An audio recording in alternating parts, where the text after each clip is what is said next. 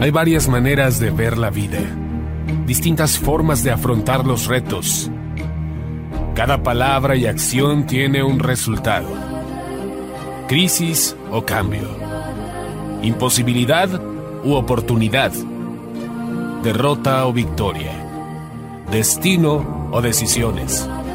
Culpabilidad o responsabilidad. Mentira o verdad.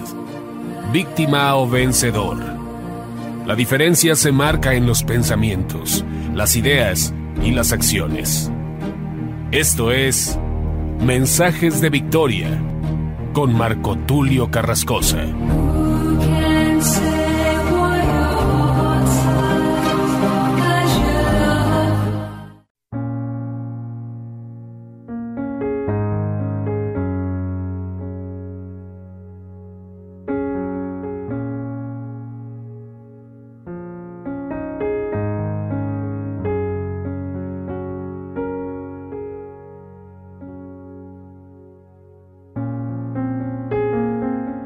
Bendiciones a todos. Qué alegría poderles saludar nuevamente a través de la radio, a través de internet.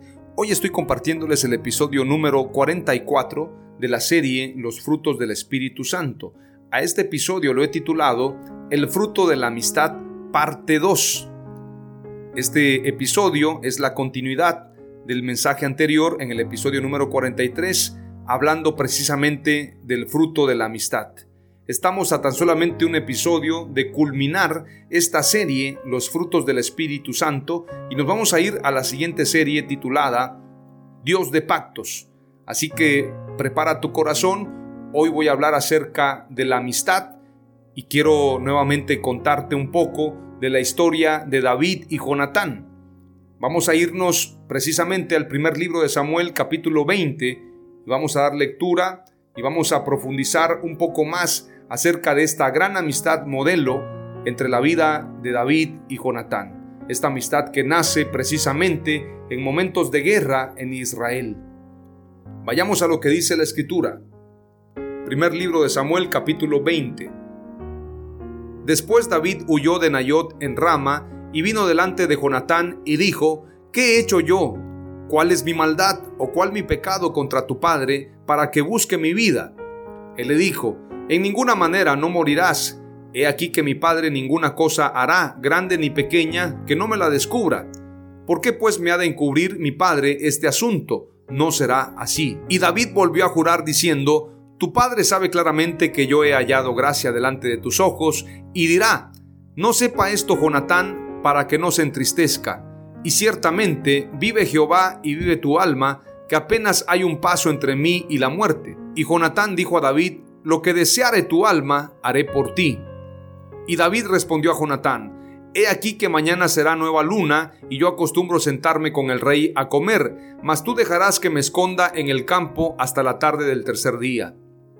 Si tu padre hiciere mención de mí, dirás, me rogó mucho que lo dejase ir corriendo a Belén, su ciudad, porque todos los de su familia celebran allá el sacrificio anual.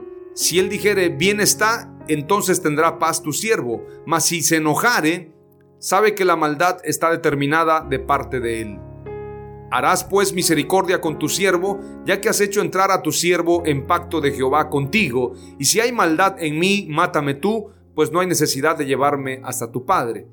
Y Jonatán le dijo, Nunca tal te suceda, antes bien, si yo supiere que mi padre ha determinado maldad contra ti, ¿no te lo avisaría yo?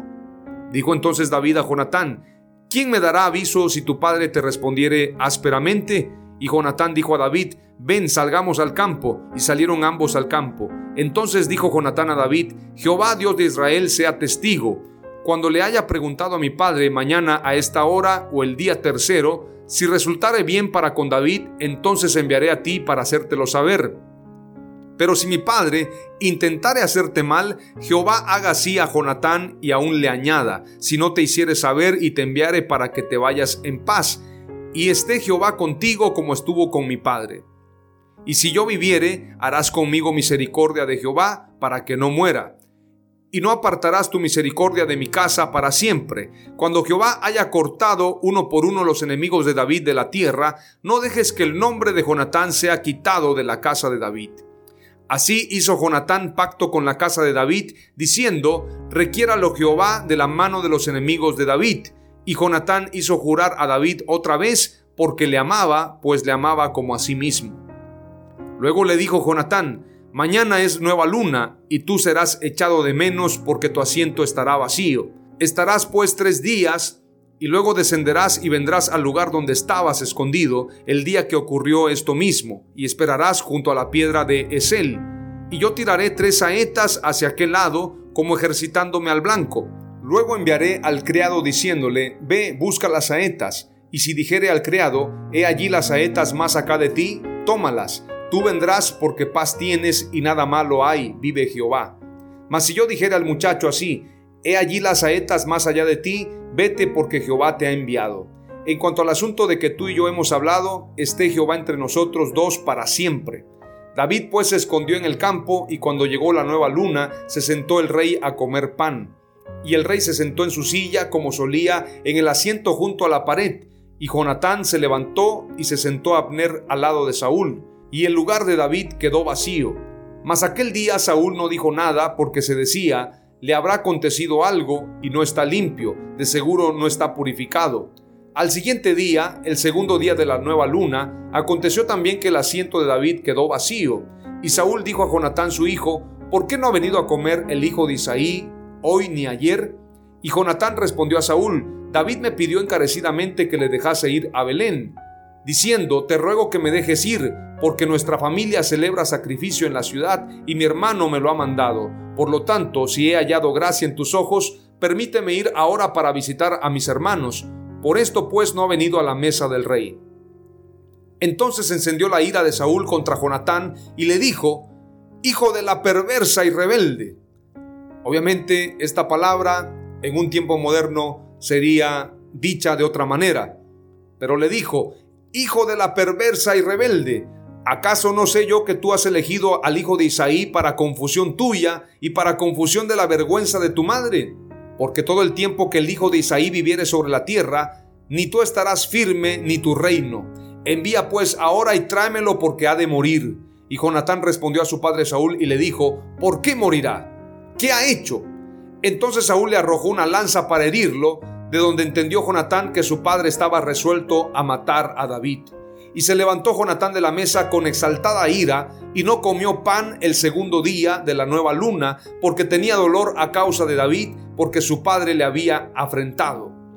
Al otro día de mañana salió Jonatán al campo al tiempo señalado con David y un muchacho pequeño con él, y dijo al muchacho, corre y busca las saetas que yo tiraré. Y cuando el muchacho iba corriendo, él tiraba la saeta de modo que pasara más allá de él. Y llegando el muchacho a donde estaba la saeta que Jonatán había tirado, Jonatán dio voces tras el muchacho diciendo, ¿no está la saeta más allá de ti?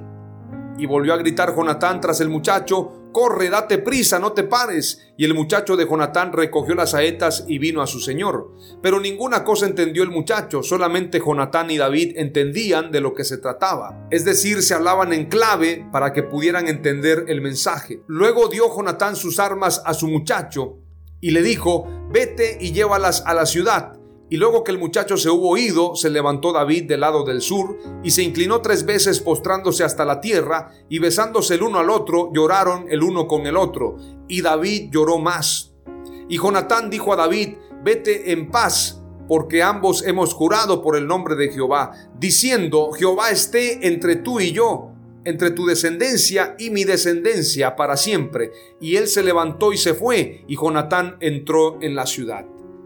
De aquí nace precisamente, en base a este pacto, la historia de Mefiboset, este hombre al que el rey David le hace misericordia, en base al pacto con Jonatán. Jonatán se enfrentó a su padre Saúl, Jonatán defendió a David, Jonatán entregó su vida por David, Jonatán verdaderamente defendió la causa de David. Esto nos habla de una amistad, esto nos habla también de una entrega, Jonatán es figura también de Jesús, de la misma manera que Jonatán intercedió ante Saúl, precisamente nuestro Señor Jesús ha intercedido por nosotros y se ha puesto en la brecha por nosotros a causa de nuestros pecados. A causa de los juicios que venían en contra de nosotros, Jesús ha intercedido por nosotros. Por lo tanto, tenemos que apreciar la amistad. Así como Jonatán fue amigo verdadero de David, Jesús es el verdadero amigo nuestro. Veamos lo que dice Juan 15:13. Nadie tiene amor más grande que el dar la vida por sus amigos. Santiago 4:4 dice, Oh almas adúlteras, ¿no sabéis que la amistad del mundo es enemistad hacia Dios? Por tanto, el que quiere ser amigo del mundo se constituye enemigo de Dios. Jonatán tuvo definición. Él se definió como amigo de David, por esto se enfrentó a Saúl, por esto prefirió la afrenta de su padre a causa de la amistad con David. Los verdaderos amigos se definen como amigos, no pueden ser amigos de tus enemigos. Veamos lo que dice también Mateo 6:24. Nadie puede servir a dos señores, pues menospreciará a uno y amará al otro, o querrá mucho a uno y despreciará al otro. No se puede servir a la vez a Dios y a las riquezas. No se puede tener amistad con el mundo y amistad con Dios al mismo tiempo. No se puede tener amistad con los amigos y que estos amigos sean traicionados por ti a causa de que tú seas amigo de los enemigos de ese amigo tuyo. Vuelvo a repetirlo, pareciera un trabalenguas. Así como los países, cuando un país hace alianza con otro, no puede hacer alianza con el país que es enemigo de ese país. Veamos el caso, por ejemplo, de Israel. Israel tiene alianza con varios países, pero hay países con los que no puede hacer alianza porque son países aliados de los enemigos de Israel. Y estos países, por ejemplo Rusia, Rusia defiende a Irán. Entonces, definitivamente Rusia se está declarando enemigo de Israel. De la misma manera, nuestro Señor Jesucristo declaró también en Lucas 11:23, el que no es conmigo, contra mí es, y el que conmigo no recoge, desparrama. Veamos lo que dice también Juan capítulo 15, verso 14 al 16, acerca del mandato de Jesús. Vosotros sois mis amigos si hacéis lo que yo os mando. Ya nos llamo siervos, porque el siervo no sabe lo que hace su Señor, pero os he llamado amigos porque os he dado a conocer todo lo que he oído de mi Padre. Vosotros no me escogisteis a mí, sino que yo os escogí a vosotros, y os designé para que vayáis y deis fruto, y que vuestro fruto permanezca, para que todo lo que pidáis al Padre en mi nombre, os lo conceda. Juan capítulo 13, verso 34 al 35 dice, Un mandamiento nuevo os doy, que os améis unos a otros, como yo os he amado, que también os améis unos a otros. En esto conocerán todos que sois mis discípulos si tuviereis amor los unos con los otros. Las tres palabras clave que te comparto el día de hoy son las siguientes. Ser amigo de Jesús implica tener pasión por su causa, así como la pasión que tuvo Jonatán por David, que fue capaz de dar su vida, que fue capaz de interceder aún en contra de su padre. De esta manera, quien quiere ser amigo de Jesús debe tener pasión por su causa.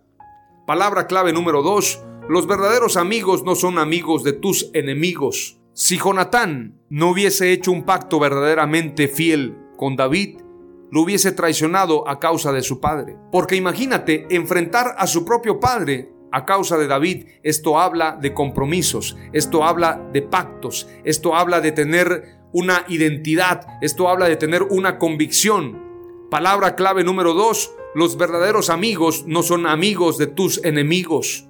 Tú no puedes decir soy amigo de esta persona y eres amigo del enemigo. Eso no se puede. Jonatán no podía hacer amistad con Saúl a causa del pacto con David. Es decir, Jonatán no podía hacerle caso a su padre porque verdaderamente tenía un compromiso y un pacto con David. Esto es tener definición. Veamos la palabra clave número 3. Jesús nos llama a sus amigos si cumplimos sus mandamientos. De lo contrario, no somos amigos. Tenemos que cumplir sus mandamientos. Tenemos que vivir verdaderamente en base a lo que dice la Escritura. Vosotros sois mis amigos si hacéis lo que yo os mando. Si hacemos lo que Jesús nos manda, somos amigos de Jesús. Oramos a Dios. Padre amado, te doy gracias en el nombre de Jesús por este mensaje. Te pido, amado Dios, que me des sabiduría, que me concedas éxito, que podamos verdaderamente disfrutar del fruto de la amistad. Señor, concédenos amistades conforme a tu corazón y que podamos también nosotros ser amigos de ellos. Que podamos aprender a amar, pero sobre todo que seamos amigos tuyos, que aprendamos a vivir conforme a tu palabra. Te damos gracias en el nombre de Jesús. Amén. Aleluya.